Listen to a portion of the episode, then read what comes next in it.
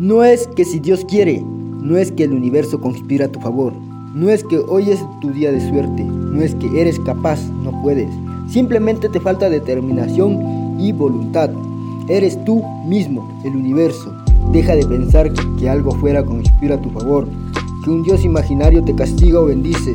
Eres tú mismo, tú mismo, tú mismo.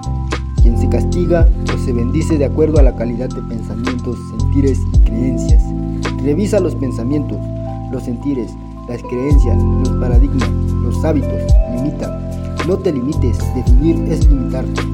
Transforma aquello que no te agrada de tu realidad trabajando en ti mismo.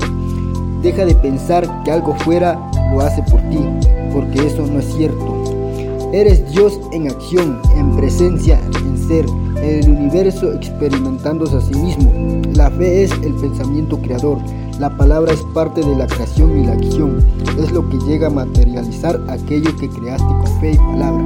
Usa esas tres energías. Trabaja cuerpo, mente y espíritu. El silencio no es una ausencia, sino una presencia.